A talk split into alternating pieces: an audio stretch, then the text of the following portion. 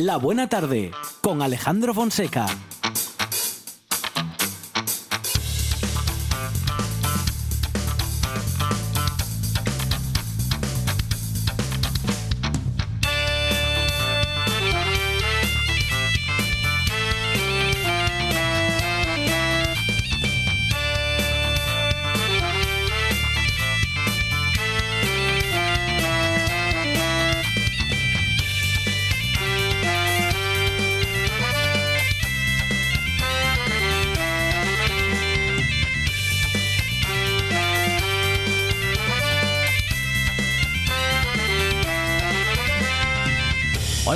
Buenas tardes. Son las 4 y 7 minutos de la tarde y esta es la radio del Principado de Asturias.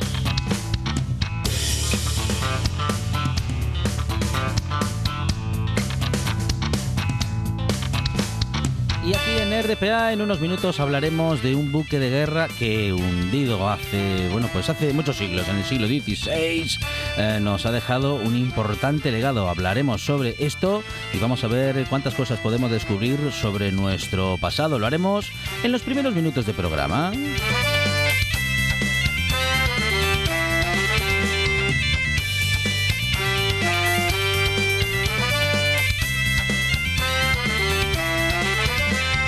Hablaremos con Miguel Gallardo y nos dejará sus recomendaciones literarias para hoy y también las propuestas de la Yocura Librería Café en Mieres. Hablaremos también con Adrián Esvilla y él, sobre todo, nos contará la historia de muchos artistas, de grandes artistas de la historia y todos los argumentos que les han hecho convertirse en los más importantes.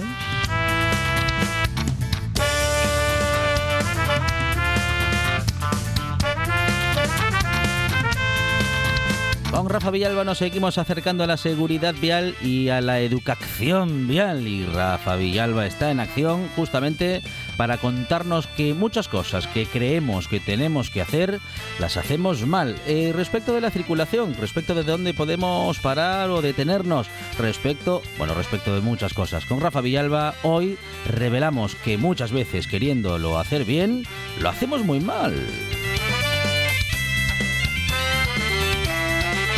Con Juanjo Arrojo hoy terminamos con la última cueva que nos queda por recorrer de todas las que hemos recorrido en estos últimos meses y tendremos a David Castañón y Javi Solís para salir de Farturruta.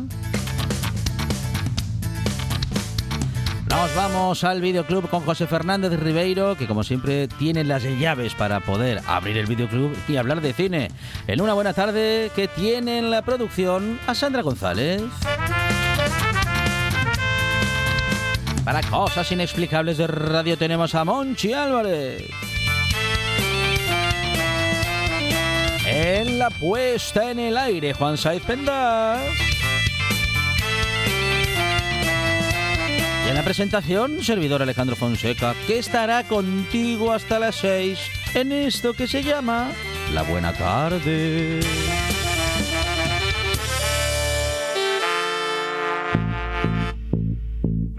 hasta la buena tarde.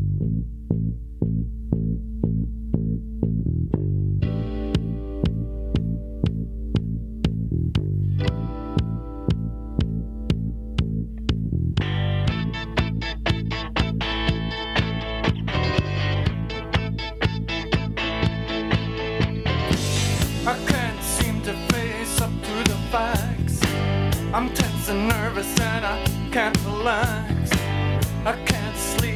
my bed's on fire. Don't touch me, I'm a real live wire. Psycho killer, qu'est-ce que c'est? Fa fa fa fa fa fa fa fa fa better run, run, run,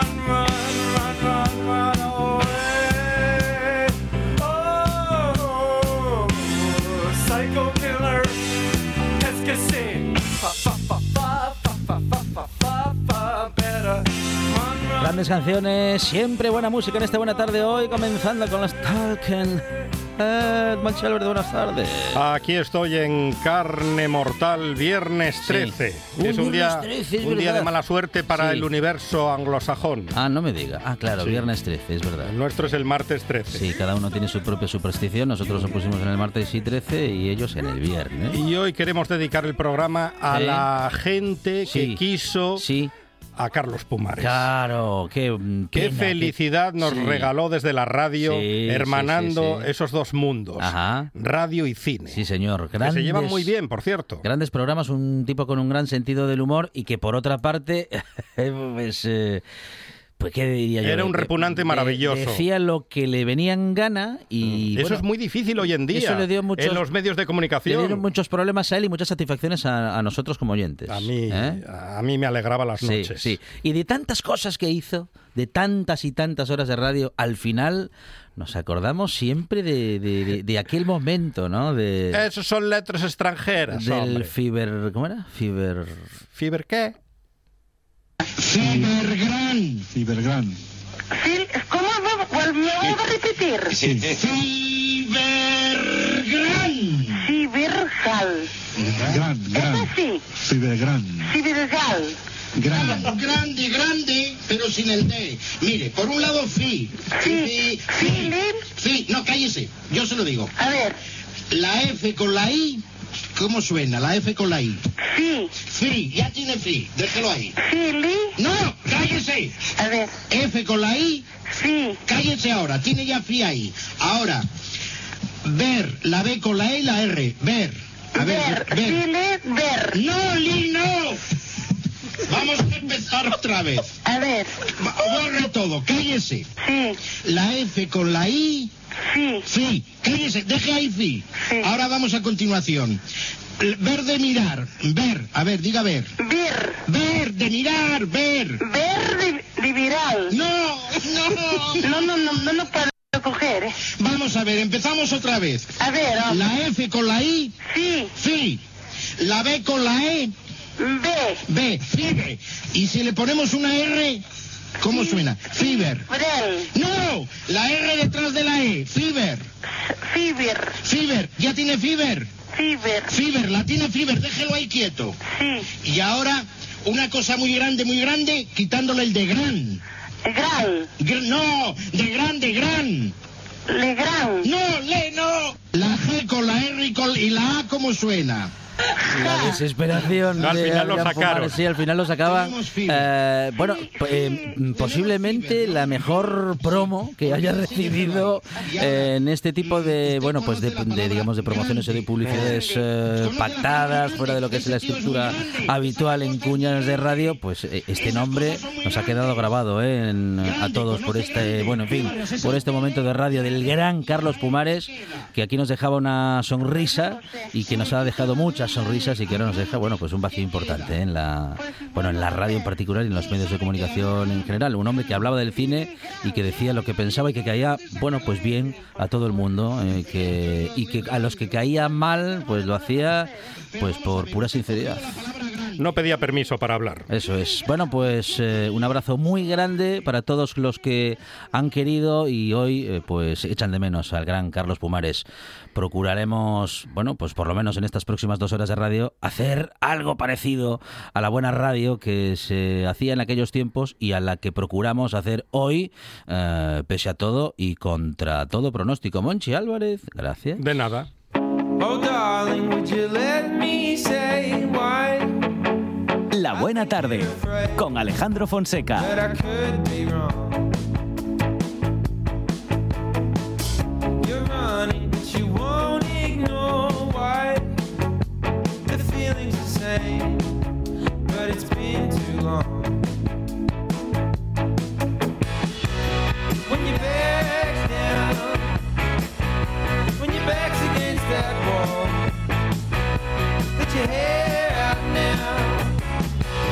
and the nos ocupamos en estos primeros minutos de las noticias que nos llegan en este norte que habitamos y te cuento que a finales del siglo XVI, en 1597 más precisamente, un galeón de guerra construido en Nápoles naufragó en aguas gallegas. Este buque, el San Giacomo di Galicia, también conocido como Santiago, se hundió en el estuario de Ribadeo, donde ahora el Consejo Superior de Investigaciones Científicas, el CSIC, lidera un análisis siglos después con el objetivo de conocer cómo era la vida de sus tripulantes y justamente se han eh, producido unos hallazgos que pueden explicar y contarnos muchas cosas. Ana Crespo Solana, ¿qué tal? Buenas tardes. hola, buenas tardes. Y Marta Moreno García, ¿qué tal? Hola, buenas tardes. Ambas investigadoras del Instituto de Historia del CSIC, coordinadoras científicas de esta investigación. Bueno, Ana, eh, qué maravilla, ¿no? Encontrarnos con algo así y además haber, eh, bueno, pues ahora poder haber encontrado huesos de animales, lo cual nos puede dar una información sin precedentes. Sí, efectivamente. Este yacimiento arqueológico, que es el identificado como el Pesio, que se llama Pesio Ribadeo I, San Giacomo di Galicia, después de una rigurosa estudio documental en archivo, lo hemos podido reconstruir la vida de este galeón, es muy importante por el alto valor patrimonial que significa y porque es una fuente de información valiosa, tanto por su cronología, por ser un galeón de guerra, por ser un navío de tradición constructiva mediterránea, pero también es porque es un yacimiento arqueológicamente muy fértil, donde hemos encontrado restos que nos dan información de cómo era la vida a bordo de estos galeones y de estas, de estas buques en el siglo XVI. Marta, justamente una de las informaciones que nos va a aportar este hallazgo es cómo, cómo se alimentaban, cómo era la vida a bordo. Em, ¿Qué más? ¿Qué más se puede saber a partir de justamente encontrarse o encontraros con restos de ganado en el galeón?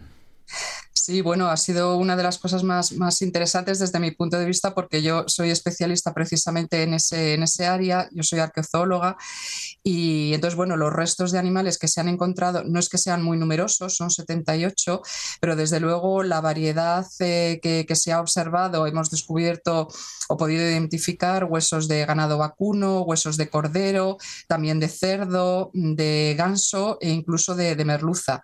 Entonces, a partir del, del estudio que se ha realizado, lo que podemos ver es que había una variedad de carnes que eran consumidas a bordo y, eh, bueno, pues por las diferentes partes anatómicas que se han identificado, que no solamente corresponden a las porciones más ricas en carne, sino también pues elementos del cráneo como dientes o de las pezuñas que son menos ricas en carne, podemos eh, eh, hipotetizar o de alguna manera lanzar la hipótesis de que probablemente los animales, estos animales fueron vivos a bordo, o sea que, había animales vivos que luego serían sacrificados para ser consumidos en el, en el galeón a lo largo de la del trayecto que, iban a realizar.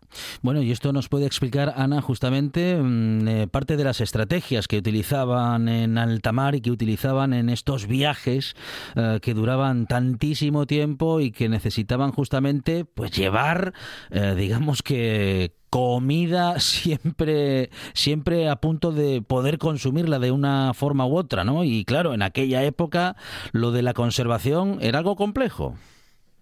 Eh, efectivamente, en este caso hay que decir, ¿no? nosotras como arqueólogas, historiadoras, y mm, subrayando lo que dice mi colega Marta Moreno, es que eh, hay mucha información documental antigua que se ha sido analizada sobre cómo era eh, lo que es el régimen de vida ¿no?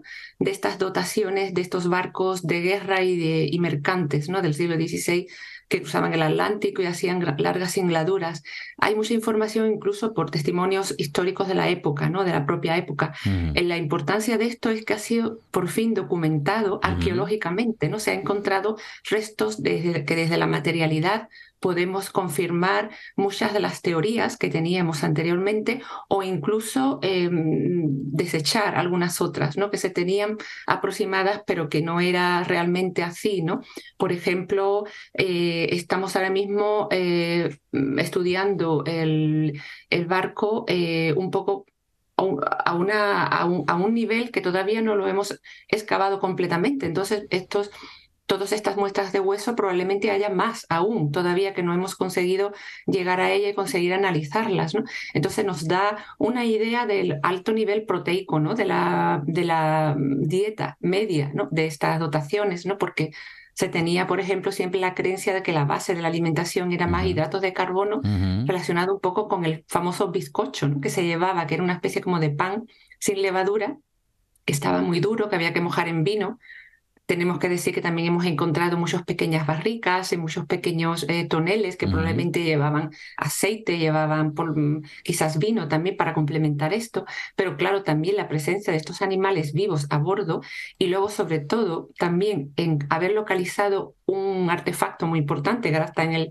en el museo eh, en Vigo, que es como un enorme caldero de cobre que estaba cerca por la zona de proa, y nos hace la idea ¿no? de que se utilizaba mucho en la cocina del galeón, no solamente para cocinar estos animales vivos, o sea, se les mataba y se les comía, sino también quizás utilizar huesos y todo ello para precisamente cocinar caldos y tener una, una comida caliente al día, ¿no? Con base proteica. Entonces, eso son hipótesis que, que tenemos relacionadas un poco con, con de poder relacionar ¿no? el estudio de esta materialidad, ¿no? de estas muestras orgánicas de animales, con la documentación, con las teorías que teníamos mm, precedentemente. ¿no? Eso yo creo que es probablemente lo más importante en, este estudio, en este momento. Marta, justamente lo que nos comenta Ana ¿eh? respecto de mm, toda la información que podemos obtener a partir de este hallazgo, a partir de poder conocer, bueno, o bueno, iba a decir que imaginar, bueno, más bien conocer ahora sí que la gastronomía que se podía eh, desarrollar dentro de ese barco y en este tipo de viajes. Bueno, hablamos de, por cierto, un pecio que mm, se ha encontrado en las costas de Ribadeo, o mejor dicho, en las aguas de Ribadeo, que se está investigando en las profundidades. ¿A qué, a qué profundidad hay que descender para, para poder continuar con esta investigación? Lo digo también, Marta, por conocer la dificultad ¿no? de, de esta técnica que hay que llevar a cabo y cómo hay que recuperar restos mm, pues eh, buceando en esas profundidades. Sí, bueno, eso Ana es la que te puedo decir porque yo no he tenido la oportunidad de, de, bucear, pero ella sí, así que creo que Ana, puedes tú contestarle. Ana, cuéntanos. Bueno, es, mm. este, este yacimiento no está a mucha profundidad porque, bueno, como sabéis, la ría de Ribadeo pues, tiene diversos eh, niveles ¿no? de, en el canal de navegación. La profundidad mínima más o menos que hemos visto en nuestros buceadores, en nuestros ordenadores de buceo son entre los 4,60, 5 metros y con marea baja y 10 metros u 11 a veces con marea alta. La dificultad del, buceo en esta zona viene más que nada porque hay que, adaptarse al ritmo de las mareas.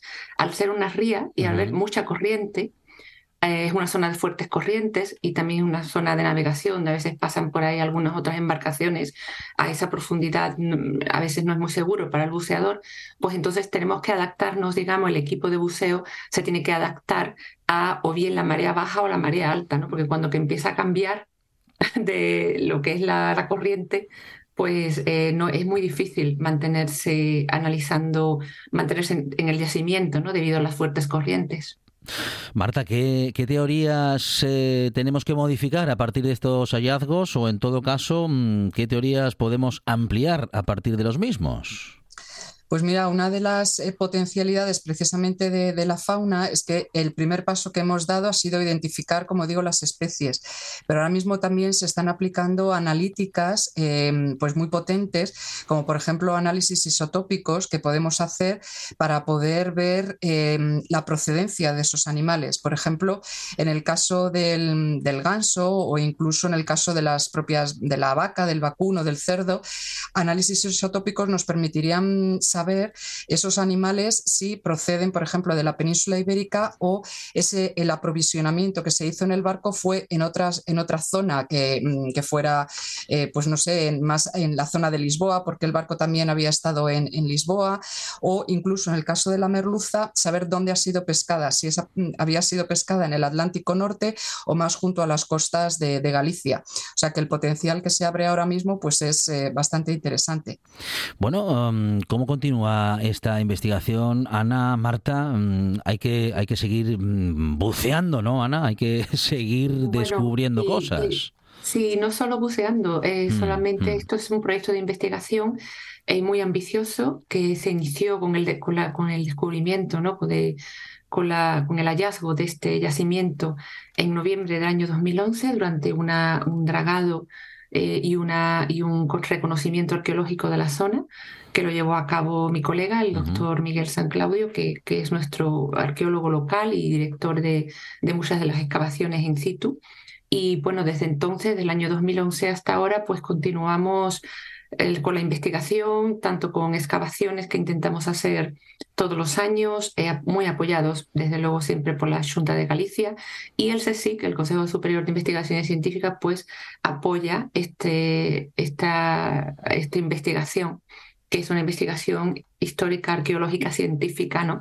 de un- lo que es un galeón de guerra, el único hasta el momento o uno de los pocos hasta el momento que están en aguas territoriales españolas que, que están siendo objeto de una, hasta el momento están siendo objeto de una, de un estudio sistemático. ¿no? Entonces, pues todavía continúa, tenemos intención de próximas excavaciones ampliar nuestra zona de, de prospección y pues estamos abiertos a cualquier sorpresa científica ¿no? que, la, que, la- que el yacimiento nos pueda, nos pueda ofrecer desde el punto de vista arqueológico.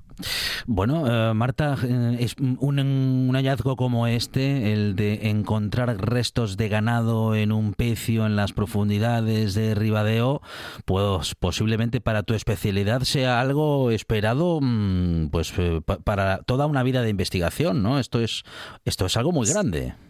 Sí, es, no, es, es, es totalmente novedoso porque bueno, yo he trabajado en diferentes cronologías, desde yacimientos prehistóricos, yacimientos de, de la protohistoria, incluso medievales, y esto, bueno, pues eh, nos ofrece la oportunidad de, trabajar en un yacimiento de época moderna o de los inicios de la época moderna, y de alguna manera, pues como comentaba antes mi, mi colega Ana, eh, eh, la arqueología lo que está proporcionando es la evidencia directa de eh, mm, las informaciones que están contenidas en los textos, pero en los textos muchas veces las fuentes documentales recogen la información, mm, pues bueno, que estaba accesible o que era interesante para, vamos a decir, las, mm, eh, las clases nobles o los políticos, es decir, eh, lo que era la vida cotidiana del día a día de la mayor parte de la población, pues muchas veces no aparece registrada en, en los textos. Entonces, el poder tener la oportunidad de ver eh, lo que era la vida diaria o cómo se cómo, cuál era la dieta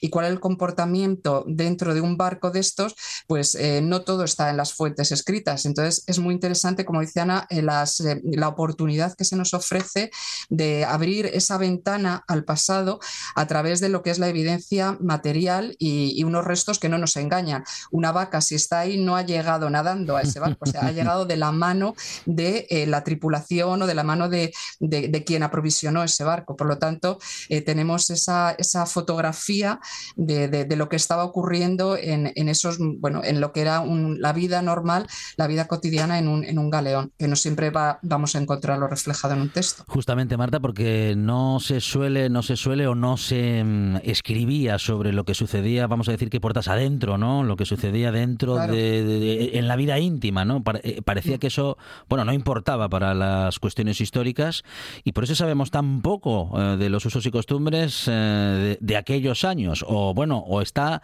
poco documentado en todo caso.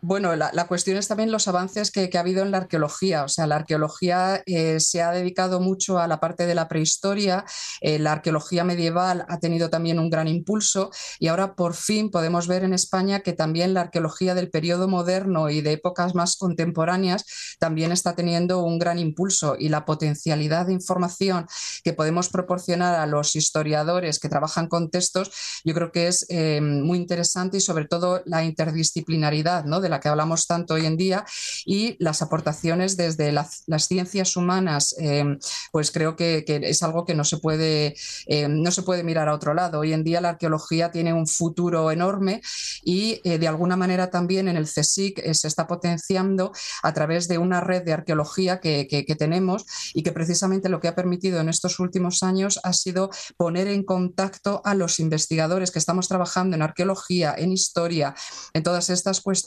y em, incluso con personas que están trabajando en laboratorios, que se dedican a análisis químicos, físicos, etcétera, etcétera. Mm, todo eso se está volcando con los materiales, se está estudiando em, los materiales que nosotros encontramos y entonces la potencialidad, como digo ahora mismo, de estudiar o de investigar sobre material arqueológico es inmensa.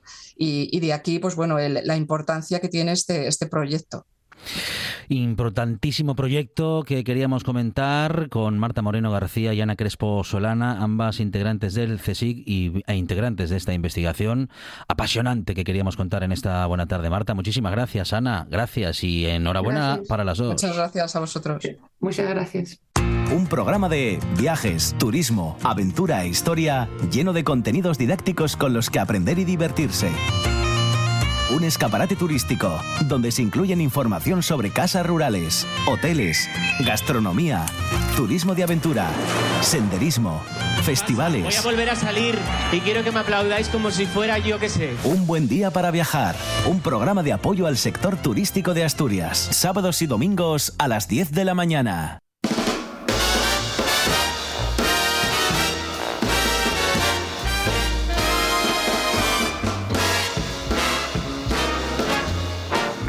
La buena tarde.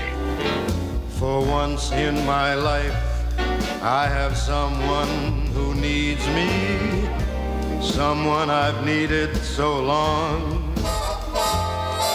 For once unafraid, I can go where life leads me, and somehow I know I'll be strong. For once I can touch what my heart used to dream of long before I knew someone warm like you would make my dreams come true. For once in my life, I won't let sorrow hurt me. Miguel Gallardo desde la Yocura Librería Café Mieres. Miguel, ¿qué tal? Buenas tardes. ¿Qué tal, yo, que ¿Cómo estáis? Muy bien, bienvenido a esta buena tarde, una semana más, Miguel. Y bueno, pues con ganas ¿eh? de escuchar tus recomendaciones y también de que nos cuentes qué, qué está pasando en la Yocura en estos días. Bien, pues seguimos en la semana de Fiasco Mieres, por eso no organizamos nada, pero ayer estuvimos acompañando a Sara Torres en la, Casa de Cultura de Mieres, que fue espectacular. Luego os leo un, un, poema, si nos da tiempo, de su libro, el que venía a recitar. Y la semana que viene tenemos cocinas ya a partir del viernes, pero antes, el jueves, también en la Casa de la Cultura, a las 8, se inaugura un ciclo que organiza mm, el conservatorio, que va a ser muy interesante, les va a encantar, porque se llama Así suenan los libros con, y los que van a pasar allí son escritores, diferentes escritores, para hablar de su relación con la música. Va a ser una relación entre escritura y música. Entonces va a comenzar eh, Miguel Barrero. Eh, vamos a estar allí también con los libros a disposición de la gente y allí va a haber actuaciones de profes, artistas invitados y el propio Miguel Barrero, que ya sabéis que fue nombrado hace nada director de la Semana Negra, eh, promete que se va a arrancar también con la guitarra a cantar. O sea que no os lo podéis perder. Muy bien, muy bien. el jueves a las 8. Bueno, fantástico. ¿Eso cuándo, cuándo, perdón? El jueves que viene a las 8. El próximo jueves a las 8, en la, vale, vale. En la Casa de Cultura de Mieres, y allí estaremos todos arropando a Miguel. Genial, muy bien, muy bien. Bueno, ¿y qué más? ¿Qué más tenemos, Miguel? Y eso, de lo, de lo que tenemos el fin de semana que viene, os hablaré el fin de semana que viene, porque va a estar por allí Emilio Rodríguez Cueto con su libro Una profesión de mierda, que también es muy interesante porque repasa sus años como jefe de estudios de un instituto y de todas las anécdotas y de todo lo que tuvo que pelear con alumnos, padres y, toda la fauna escolar que puede pasar por un instituto, ¿no? sí, sí, y será el viernes que viene. Muy bien. Bueno, interesante también, ¿eh? Interesante también, claro que sí. Sí, sí, estamos cogiendo ritmo otra vez. Muy bien, muy bien. Bueno, ¿y qué tienes entre manos, Miguel? Pues tengo varias cosas, pero como me gusta chinchar, y vosotros lo sabéis, y como el programa no se hace responsable de las opiniones de los invitados, es que me encanta ¿eh? que se diga eso. Como estamos en la semana de los premios, ¿eh? Eh, tengo un libro interesantísimo que publica Libros del Cao, que se titula King Corporation, ¿eh? el imperio nunca contado de Juan Carlos I, que tiene una portada preciosa, em, y que repasa un poco em, todos los chanchullos de, del mérito, ¿no? De Juan Carlos I. El libro es de dos periodistas, de José María del Olmo y David Fernández, que están vinculados al Confidencial y a Mongolia, Voz Populi, a, a una serie de medios críticos. Entonces, en ese tono periodístico, pero em, excelentemente escrito, eh, el mapa del dinero, ¿no? Como decían en The Wire, en aquella serie maravillosa, Follow the Money si quieres saber de verdad eh, por dónde van las cosas, ¿no? Entonces eh, repasan eh, cómo viajó la fortuna de Juan Carlos I y cómo cómo influyó en la España actual que tenemos, ¿no? Entonces, esa fortuna pasa por Arabia Saudí, por Suiza, por Panamá, Bahrein, Kuwait, Bahamas, Nueva York, Irlanda, México, Man, Isla de Jersey, todo entramados financieros para ocultar eh, todos los negocios opacos que mm, tenía y sigue teniendo este hombre, ¿no? Eh, me gustan este tipo de libros porque eh, se ve todo ese entramado real eh, donde se sustenta pues eh, eh, la campisanía de, ahora Felipe VI y Leonor besando la bandera para excitación de toda la derecha española. Eh, todo eso se cimenta en sangre y negocios muy sucios no entonces yo digo a la gente que puede creer en lo que quiera pero también en vez de ir con banderitas, que está muy bien, a recibir a Leticia y sus modelitos, eh, pensar en qué se sustenta toda esa rancia institución medieval, ¿no? Por lo menos eh, pensar, no ir como ovejas a decir, bien, qué, qué bonito es todo, ¿no? Entonces este tipo de, libros te ayuda a eso. Eh, este libro se centra en unos años muy concretos, ¿no? Desde desde 2008, en que Juan Carlos recibe una jugosa donación de nada, una minucia de 65 millones de euros del gobierno saudí, ¿no? Y que él transfiere a una cuenta de, de Corina Larsen, la famosa Corina. Corina, a la que conoce en 2004 en, en, un coto de caza en Ciudad Real, que es todo tan berlanguiano, tan, tan la sensación de que nada cambia en la rancia derecha, ¿no? es, muy triste. Desde ah, ese 2004 en que se conoce mm. hasta el 2022 en que Juan Carlos I regresa a España por primera vez desde Abu Dhabi para, para hacer como que hace deporte en San Censo, ¿no? Entonces es un libro que, que ya sabemos de qué va todo esto de la monarquía, ¿eh? no hace falta ser muy crítico, solo hacer un mapa más o menos, pero ayuda a despertar un poco a, plantearse cosas, ¿no? Y eso es lo que intentamos siempre en la, en la Yocura. Eh, que se planteen más cosas la gente que ir con una banderita a saludar a, a gente así, ¿no? bueno, muy bien. sí, sí, mucho, del CAO, ¿vale? Perfecto, vamos a recordarlo entonces. ¿eh? Título autor, eh, editado por Libros del CAO. Sí, eh, se llama Kim Corp, o sea, Kim Corporation, que sería el negocios del rey, y es el imperio nunca contado de Juan Carlos I y de los periodistas José María Olmo y David Fernández. Miguel Gallardo, desde la Yocura Librería Café en Mieres. Miguel, muchas gracias. Un abrazo. Un abrazo, abrazo enorme. En toda Asturias, RPA, la radio autonómica.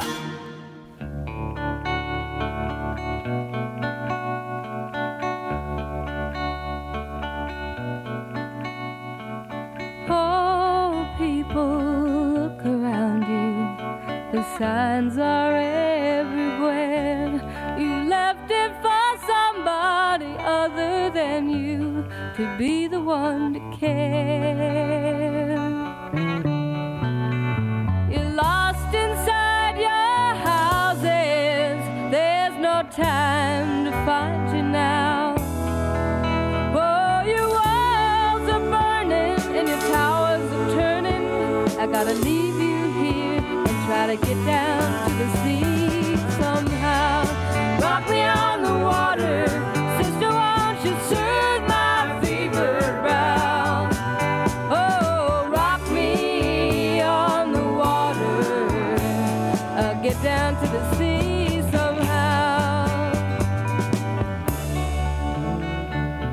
Grandes artistas de todos los tiempos y en las últimas semanas eh, grandísimas voces femeninas. Adrián Esvilla, ¿qué tal? Buenas tardes. Hoy una de, vamos, que Mm. como decía, como decía Brian Clough, el famoso entrenador del Nottingham Forest, decía si no, ¿cómo era? si no, si no soy el número uno, estoy en el top uno. Pues, eh, pues en este caso, No se Linda quería- Ronstadt, no se quería exactamente, Linda Ronstadt, si no está en el número uno, está en el top uno de las de las voces femeninas más impresionantes de la historia de, de la música popular del siglo XX. unas cuerdas vocales privilegiadísimas, capaces de cantar cualquier estilo, de alcanzar cualquier tesitura eh, extraordinaria. ¿no? De hecho, durante una época se entrenó como cantante lírica y hizo un- una famosa intervención en Broadway con, con los Piratas de Pesans de Gilbert y Sullivan, que luego hicieron una película y todo, que salía ella y Kevin Klein. eh, ganaron el premio Tony los dos en aquel año, en el 80, 81, una cosa así, ¿no? Y luego se puso a cantar canciones estándares y todo esto, ¿no? Es un- un- una, no solo la extraordinaria calidad de la voz, sino la amplitud, el control, la emotividad de la voz ¿no? y, el, y la capacidad de cambiar de estilos y de moverse como pez en el agua en cualquier, en cualquier estilo. ¿no? Aquí estamos escuchándola cantando Rock Me the Water, que es una canción de Jackson Brown. Y ella es- además es una figura central en todo lo que va a ser el, el auge del, cantautor americano en finales de los 60, principios de los 70, ¿no? la transición del country rock hacia el cantautorismo, como podemos decirlo, ella va a estar ahí, ¿no? Y ella quizás no ha sido nunca tan valorada precisamente porque, por no ser una cantautora en la época de los cantautores, ¿no? Ella es una intérprete rodeada de extraordinarios cantautores que la surtían de canciones. ¿no? Aquí Jackson Brown, eh, John David Souther, que fue pareja de ella durante mucho tiempo, al que conocí a través de Jackson Brown precisamente, ¿no? Y ella está en medio de toda esa órbita, Johnny Mitchell, toda esta gente, Carol King cuando va, a vivir a Los Ángeles y tal, ¿no? Pero hay una cosa muy interesante que dice Jackson Brown sobre ella, precisamente, en un documental que se titula eh, El peso de mi voz, algo así. Es un, es que está bastante bien para conocer un poco la carrera de ella. Este tipo de documentales un poco superficiales y tal, pero bueno, para conocer la carrera de ella está muy bien. ¿no? Y Jackson Brown hace una reflexión sobre esto de la autoría que yo estoy bastante de acuerdo. ¿no? Ella es autora al final de las Ajá, canciones, ajá. porque ella hace que las canciones suenen como ella quiere que Ajá, suenan. ajá. Entonces, no es, no es autora en el sentido de que no ha escrito esa canción, pero es autora en el sentido de que hace suya esa canción Es y ya- coautora o, Exactamente, bueno, ¿no? Es- creadora de esa creadora, canción. es creadora de mm, esa canción. una en el sentido, adaptación, claro, exactamente, en el claro. sentido de que al cantarla mm, le da la forma que ella quiere, hace que esa can- canción suene como ella quiere que suene. Y en muchos, muchas ocasiones da las versiones definitivas de esas canciones, ¿no? por encima de sus, de sus originales. Mira, esta, esta precisamente esta sí es una original, no escrita por ella, sino por Bobby Kimmel. Esta es Different Drum, que fue la canción que la lanzó en su día con un grupillo que se llamaban The Stone Pony. Ella es de Tucson, de Arizona. Y había empezado a cantar con los hermanos y con un amigo de ellos, de la familia, Bobby Kimmel, que era guitarrista y compositor y tal. Y tenían un grupillo folk que se llamaban The New City Rambler, un- de estos nombres que había como... había Yo creo que en cada ciudad de Estados Unidos había los New City no sé qué, había uno en cada ciudad de Estados Unidos. Y normalmente eran, eran hermanos o parientes o primos, tal, ¿no? El grupo se deshace porque, bueno, eran medio amateurs y tal, pero Bobby Kimmel y ella deciden ir a probar suerte a Los Ángeles, 64, 65, porque es lo que hablamos muchas veces, ¿no? Es la eclosión post-Beatle, Los Ángeles se convierte en una factoría de música pop descomunal, donde hacen falta cantantes, donde hace falta guitar- todo tipo de músicos, todo tipo de obreros de la música hacen falta allí, ¿no? Y ellos van porque ya, joder, con esa voz no le va a faltar trabajo como cantante de, de coro y armonicista, y al otro guitarrista y compositor, no les va a faltar trabajo. Y montan un grupillo que se llaman The Stone Ponies, un poco en la línea folk rock, beer, todo esto, ¿no? Y consiguen un contrato bastante curioso por tres discos. Y en el segundo aparece esta Different Drum, que en principio la graban como una canción folk, con guitarras acústicas y tal, ¿no? La escuchan los productores del disco y dicen, "Meh, volvéis mañana. Y vuelven al día siguiente y les tienen preparados allí un despliegue de cuerdas, Una orquesta. violín, una orquesta allí. Y dicen, la de mi madre, esto que ella. Y, graban, pues esto, la versión esta de Different Drum, que ya no es una canción folk ni folk rock ni nada, sino es un super estándar pop impresionante.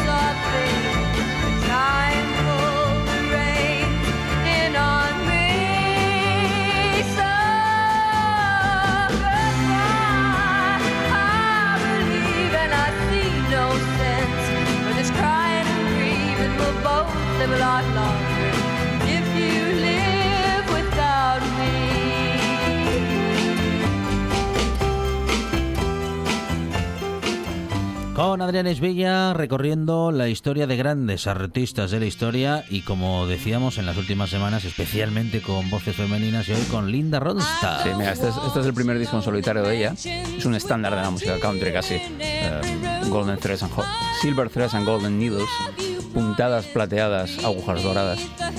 Que ella hace una versión que, lo que decía antes, esta es la versión definitiva de esa canción, ¿no? El primer disco de ella, que sí tiene ya esa orientación folk rock post-beer muy clara. De hecho, es seguramente el primer disco femenino o de voz femenina que tiene esa orientación en- dentro de la industria americana. Es un disco está bastante bien, pero que todavía es, un híbrido entre lo que va a ser la carrera de ella luego en solitario y lo que era el sonido de los Stone Ponies, al que evidentemente Capitol, que era el grupo, el sello en el que estaban, le dice, vosotros ya, si queréis ya no volváis porque lo que queremos es, es esta tía y esta voz increíble que tiene.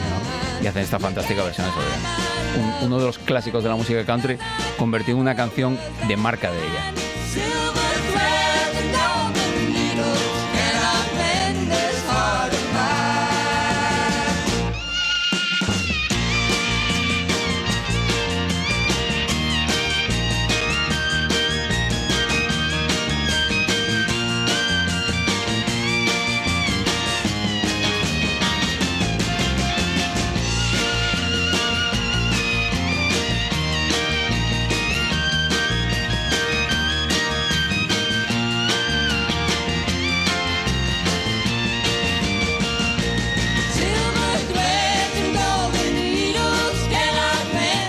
Qué campestre suena Sí, todo, sí, sí, suena, ¿eh? muy, suena muy ese, ese country rock saltado de los mediados de los 60 que tiene esa cosa muy, muy feliz, ¿no? Muy, es que muy escuchas esto acogedora. y te imaginas una tarde en el campo Sí, sí. de sol, ahí... El arroyo, Sí, una cascada eh, allí. Saltando. Paseando descalzos por la hierba. Aquí. Está al borde de eso, está al borde del. Eso que se llama el bubblegum pop, el, el sunshine pop, ¿no? Está al borde de eso, ¿no? Que es, es lo que tiene estos primeros discos de ella, contando con Stone Ponies como solitario. La gracia de esta canción es que esta canción ella la escucha tocada por un grupo que se llama Silo, que le fusilan totalmente los arreglos y todo, ¿no? Y la escucha y dice, estos cabritos, pero, pero suena bien y tal, y me gusta el batería. Y el batería era Don Henley, del, que va a ser de los Eagles. Y ella estaba formando el grupillo desde aquel entonces, y Silo se había deshecho, y varios de sus componentes estaban por Los Ángeles intentando buscarse la vida como músicos de sesión, y uno de ellos era Don Henley. Y entonces dice, para la próxima banda quiero a este tío como, como batería y armonicista, porque claro, tener un, un tío que toca la batería estupendamente y que además es capaz de cantar las armonías con ella, lo incorpora a la banda. Va a incorporar a Glenn Fry a través de John David Souther, que es otro de los Eagles. Va a incorporar otra, otra serie de gente que van a formar todos lo que va a ser los primeros Eagles. ¿no? O sea, lo- los Eagles, lo comentamos cuando hablamos de ellos, van a nacer como banda de apoyo de Linda Ronstadt. Hasta que Linda Ronstadt dice, "Jolín, ¿por qué estáis todo el día con vuestras canciones para adelante y para atrás?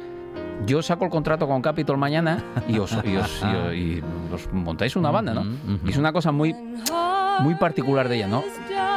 Ayuda siempre a la gente.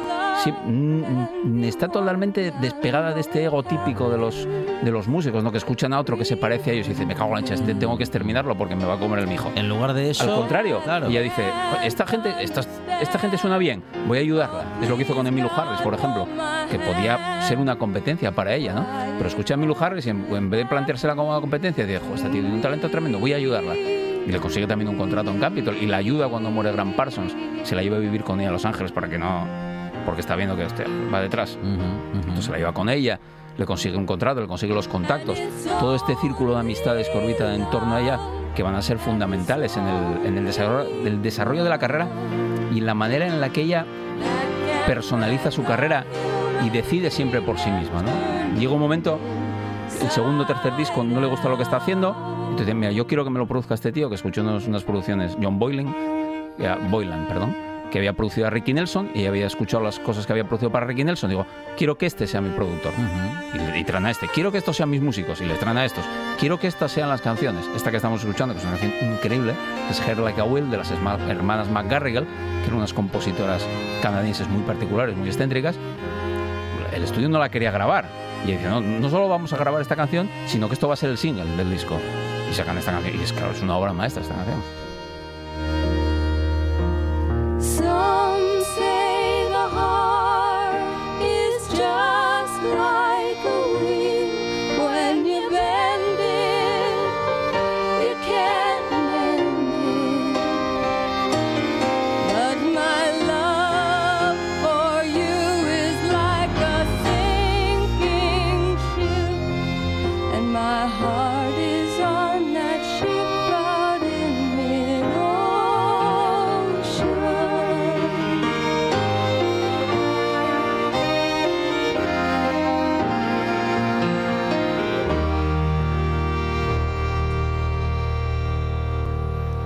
canciones tan bonitas. Esta, es- esta es fantástica. Eso- todo el disco es maravilloso. El disco de este Hard Like a Well se Qué titula como- musicalización, qué pianos, qué- Sí, qué barbaridad. es muy similar a las hermanas McCarrigan. La versión de ellos es casi solo con el piano, creo recordar.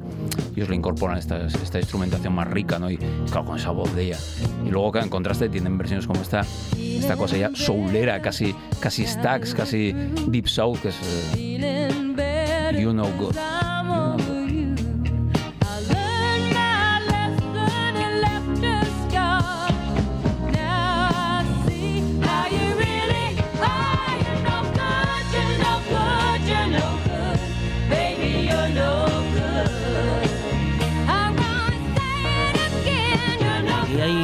Hay, cierto aire a los 80 también, Aquí ¿no? ya está, está, está prefigurando, o sea, esta grabación creo que es el 75-76, una cosa así, y ya está, está camino ya de, de esa época. Suena mucho, muy parecido a las cosas de los Eagles en esa Sí, época, ¿no? Tiene un- esa... un fondillo disco. Exactamente, esa protodisco casi, ¿no? Que curiosamente es un género que no va a tocar ella, ¿no? Que mucho, muchos bandas de estas van, hasta los Rolling Stones hicieron sus canciones disco, ¿no? Los Eagles hicieron también sus los Gees, que se convirtieron de facto en una banda en una banda disco, ¿no? Y ella va a meterse más hacia la, hacia la New Wave, con un par de discos posteriores muy chulos que se llaman Mad Love y Get Close, sobre todo Mad Love. Mad Love es un disco plenamente New Wave, donde hay tres versiones de Elvis Costello, por ejemplo, Girl Stock, que había hecho también Dave Edmunds, y el, el Get Closer, que va a tener, va a ser, va a tener muchísimo éxito. Y esto, este disco, Her Like a Will, va a ser el que la convierta a ella en una superestrella directamente. ¿no? Va a empezar a ser alguien que toca en estadios como tocan los Rolling Stones o como tocan los Who. ¿no? Es, es otra dimensión. Es la artista femenina más vendida de los años 70 en Estados Unidos. Por encima de, imagínate, de Diana Ross, de Aretha Franklin, de Tina Turner, de toda esta gente, de Cher, de todos estos fenómenos. Vendía ella más, ella vendía al nivel de eso, de los Eagles, de los Stones, de toda esta gente, y llenaba arenas y llenaba estadios al nivel de ellos también, ¿no? Y llega un momento en que ella ve que se va a caer por el precipicio ese, ¿no? Tiene mucha lucidez en ese sentido, ¿no? Empieza a engancharse al speed y llega un momento que dice, uff, lo que yo hablo muchas veces en entrevistas, que es cómo la vida está solitaria, te, te lleva a la autodestrucción y tal, es- me está pasando. Y tiene el momento ese de iluminación de decir, Sí, de lucidez, "Uf, dijo. cuidado, Sí, sí. como siga así, tengo duro dos años. Claro, Y se, se va retirando poco a poco. De hecho, les, les dice al, al, al manager y a la disquetera que dice, "No, pues, macrogiras ya no voy a hacer. Quiero solo tocar en, en teatros y tal. Y mm, con el correr de los años incluso va a ir dejando esto. ¿no? Va a ir en los años 80, lo que te decía, ya se se va a meter a actuar en Broadway porque mm, la madre era muy aficionada al, a los musicales y por la parte materna también a la ópera y ella escuchó mucho de eso y que tenía esta voz fantástica con un mínimo de entrenamiento se convirtió en una cantante lírica de, capaz eso de, meterse a cantar una opereta ¿no? y en el año ese, ese mismo año creo que este es el año 80 81 graba un disco de estándares con Nelson Riddle que era la arreglista de eh, de Frank Sinatra. Y va, va a Capitol y les dice no el próximo disco lo voy a grabar con Nelson Riddle y los otros dicen pero a ver estamos sacando estos discos de rock estamos vendiendo como churros y tal ¿no? Y dice bueno va muy bien va, me parece muy bien pero yo voy a sacar los discos estos con, con Nelson Riddle que no solo saca uno sino que saca tres ¿no? en, en contraste por ejemplo con esta Get Closer que estaba sonando en aquella misma época y siendo un, un exitazo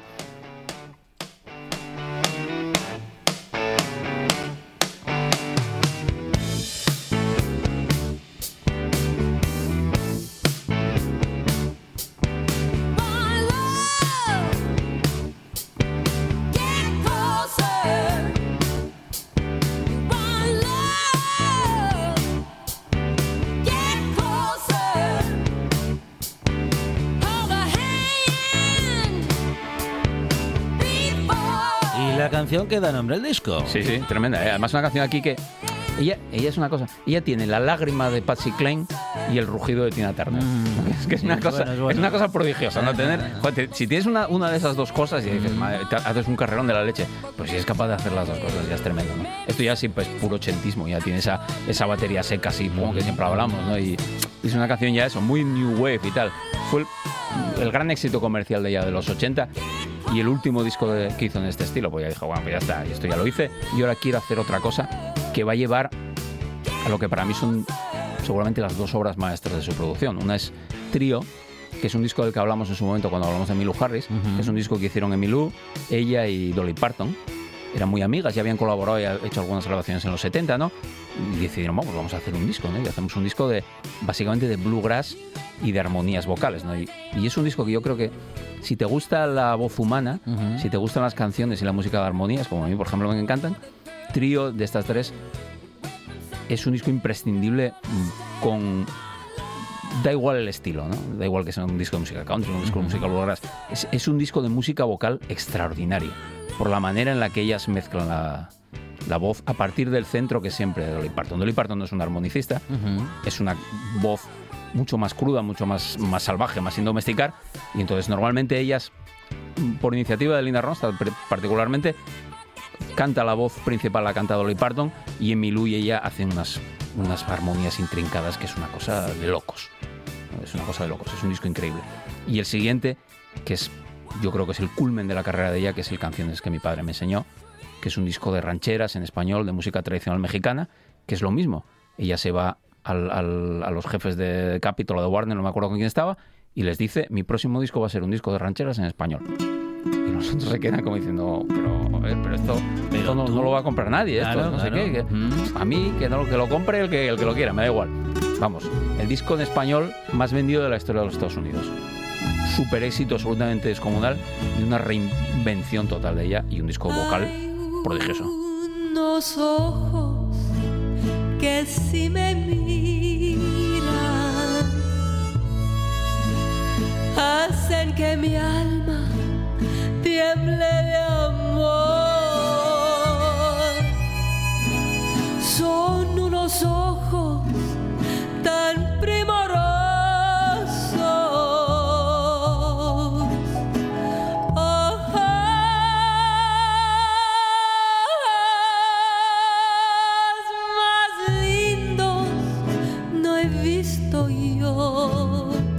Bueno, bueno, impresionante, qué barbaridad. Hasta lo hacía bien todo. Este disco es increíble. Ella tiene una, una frase en este documental que te comentaba antes. Dice, yo pensaba de pequeña que se hablaba en inglés y se cantaba en español. Porque claro, en casa escuchaba al padre y al abuelo. El padre era cantante aficionado, había grabado algunas cosas de joven. Cantar esas canciones en, en español. Y para ella el español era el idioma del- de la música, el idioma de la canción. Y este disco es un disco torrencial y absolutamente feliz. Es un disco donde ella se despliega de una manera. Dice, "Mira, todo lo que aprendí hasta ahora sobre cantar está aquí. Linda Ronstadt hoy, gracias al gran conocimiento que tiene Adrián Villa sobre la historia de la música mundial. Adrián, muchas gracias. ¿Vosotros?